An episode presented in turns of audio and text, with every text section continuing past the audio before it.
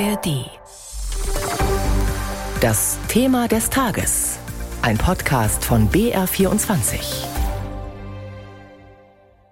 Heute vor 90 Jahren wurde in Berlin ein Gesetz beschlossen, mit dem die Nazis die Weimarer Republik und damit die erste parlamentarische Demokratie hierzulande endgültig zerstörten.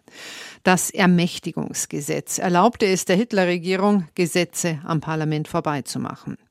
Den Jahrestag des Ermächtigungsgesetzes nehmen wir jetzt als Anlass, um im Thema des Tages auf den Zustand der Demokratie heute zu schauen. Wo ist sie gefährdet und durch wen? Dazu hat mein Kollege Christoph Titz mit einer Demokratieexpertin gesprochen, der Chefin der Akademie für politische Bildung in Tutzing, Professorin Ursula Münch. Frau Münch, heute vor 90 Jahren haben die Nationalsozialisten ihr Ermächtigungsgesetz durch den Reichstag gebracht. Heute ist eine andere Zeit, äh, aber auch heute ist wieder von Gefahren für die Demokratie die Rede. Stimmt das oder wird da übertrieben? Was denken Sie?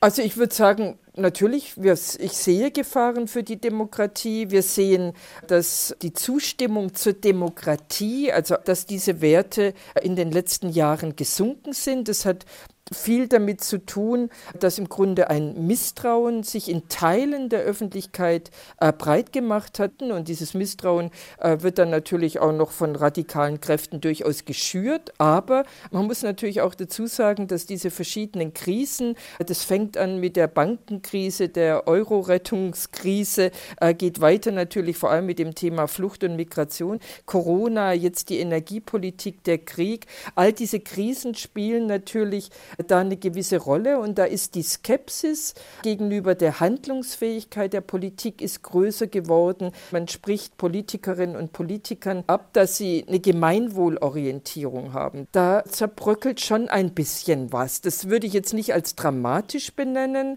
äh, aber wenn das natürlich zunimmt, dann macht es mir Sorgen. Sie haben gesagt, die Bedrohung von innen für die Demokratie ist ganz stark durch den Verdruss geprägt und durch den Frust, den die Menschen erleben mit ihren politischen Vertretern, mit den gewählten Vertretern. Dennoch gibt es ja auch eine Bedrohung für Demokratie gerade von außen. Mein Stichwort ist jetzt der Russland-Ukraine-Konflikt, wo ja ein antidemokratisches System wie Russland äh, ein Nachbarland überfallen hat, in dem ein demokratisch gewählter Präsident ist, den aber Putin nicht anerkennen möchte. Welche Bedrohung für die Demokratie empfinden Sie gerade als größer? Ist es die Demokratiebedrohung von außen, wie Wladimir Putin, oder ist das wirklich von innen, aus unserem System heraus? Also meines Erachtens besteht das, das Schlimme darin und das zusätzlich Bedrohliche, dass sich das ja gegenseitig hochschaukelt. Dass wir also sowohl Bedrohungen von innen haben, dass diese Unzufriedenheit in Teilen der Bevölkerung, die wird ja befeuert die wird insofern befeuert, also einerseits von Kräften von innen, die davon politisch profitieren wollen, aber das wird natürlich auch zusätzlich dann befeuert äh, durch eine Propaganda, die zum Teil von außen kommt. Äh, wir wissen, äh, dass sowohl die russische Föderation, zum Teil aber auch andere Regime, wie zum Beispiel die Volksrepublik China, dass versucht wird, in demokratischen, in freiheitlichen Demokratien Wahlen zu beeinflussen, den Wahlkampf zu beeinflussen, nach dem eigenen Guten Gutdünken, äh, wen man da gern auf Seiten der politisch Verantwortlichen hätte. Also insofern äh, ergänzt sich das leider, dass wir also einerseits Propaganda von außen haben, dass wir äh, Versuche haben, äh, innerdeutsche oder von sonstigen Demokratien äh, die, die, die, die, die öffentliche Meinung zu beeinflussen. Und wenn wir nicht mehr sicher sind, ob das tatsächlich die öffentliche Meinung, äh, das, was wir spüren und was wir raushören, in den Medien, aber vor allem eben auch in den digitalen Netzwerken und aus dem, was, worüber die Leute reden und wie sie reden, wenn wir nicht mehr sicher sein können, dass es tatsächlich authentisch ist oder ob da tatsächlich auch digital getrieben, dann wird das Misstrauen größer und dann wird das Misstrauen auch von der demokratischen Mitte dieser Gesellschaft, dann werden die auch verunsichert. Und das ist dann tatsächlich ein noch größeres Problem. Also wir sollten ja immer nicht übersehen, äh, die Extremisten sind zwar laut, aber es ist ja letztendlich dann Gott sei Dank nur eine kleine Minderheit. Aber wenn im Grunde dieses äh, digital geschürte, von innen und außen geschürte äh, Misstrauen um sich greift, dann kann es tatsächlich ja auch eine Mehrheit in der Bevölkerung erfassen. Mhm. Was kann denn Politik im Gegenzug tun, um dem entgegenzuwirken, diesem Vertrauensverlust?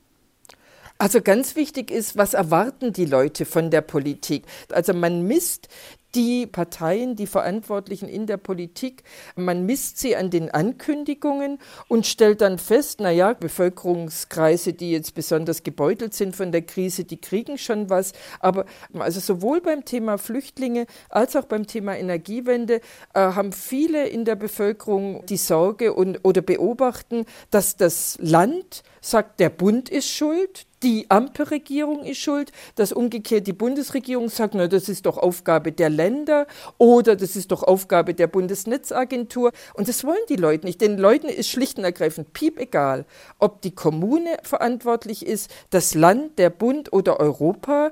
Ich möchte, dass etwas geschieht und dass Ankündigungen auch tatsächlich umgesetzt werden. Und das Interessante ist, dass diese Zweifel dann in eine gewisse nicht nur Politikskepsis münden, sondern leider eben auch in eine Demokratieskepsis. Und das muss uns Sorgen machen.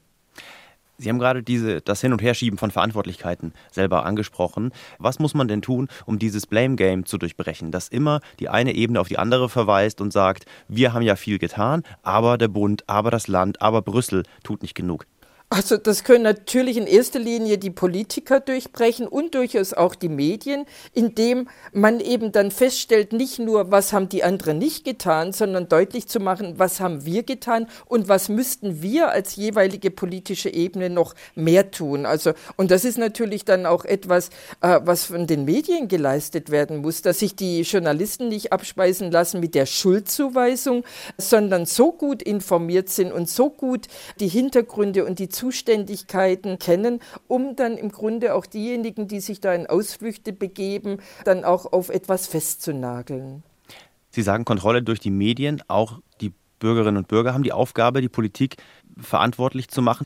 Gerade in der Flüchtlingsfrage gibt es ja aber da extreme Auswüchse. Wenn zum Beispiel ein Schweinekopf vor dem Wohnhaus eines Bürgermeisters abgelegt wird oder wenn in einer Gemeinderatssitzung gewählte Vertreter körperlich bedrängt werden. Äh, wie bewerten Sie denn sowas? Das ist doch keine legitime Kritik mehr. Das ist doch schon mehr. Also das ist dann tatsächlich der Versuch, politisch Verantwortliche unter Druck zu setzen. Äh, und das ist ja dann auch bedrohlich. Also das eine ist, dass man solche Maßnahmen, solches Versuch, politisch Verantwortliche einzuschüchtern, wir alle nicht akzeptieren dürfen.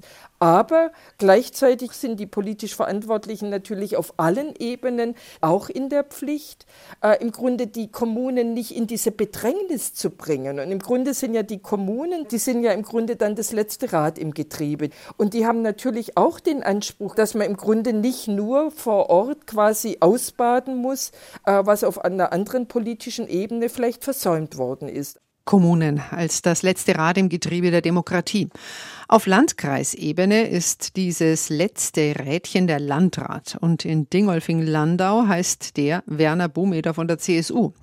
Gerade beim Thema Flüchtlinge sind in diesem Landkreis zuletzt mehrfach die demokratischen Grenzen verletzt worden. Unser Reporter Harald Mitterer hat Werner Bumeter gefragt, wie er den Zustand der Demokratie sieht.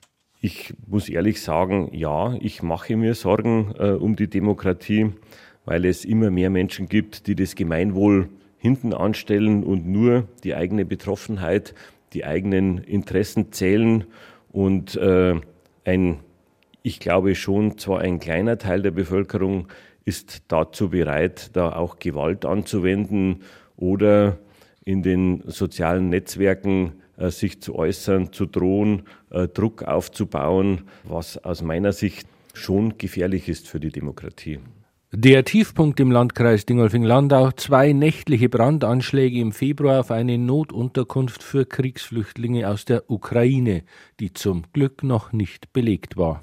Wir haben in Steinberg ein Zelt aufgestellt. Wenn Frauen mit Kindern ankommen, dann wollen wir die versorgen und da wollen wir alle Möglichkeiten nutzen. Und wenn man dann erleben muss, einen Brandanschlag an zwei Tagen hintereinander, dann ist es eine klare Überschreitung aller Grenzen. Weil ein extremistischer Anschlag nicht ausgeschlossen werden kann, wurde die Zentralstelle zur Bekämpfung von Extremismus und Terror eingeschaltet. Ein Verdächtiger konnte gefasst werden und sitzt in Untersuchungshaft. Immer öfter erreichen den Landrat und auch andere Kommunalpolitiker anonyme Drohungen.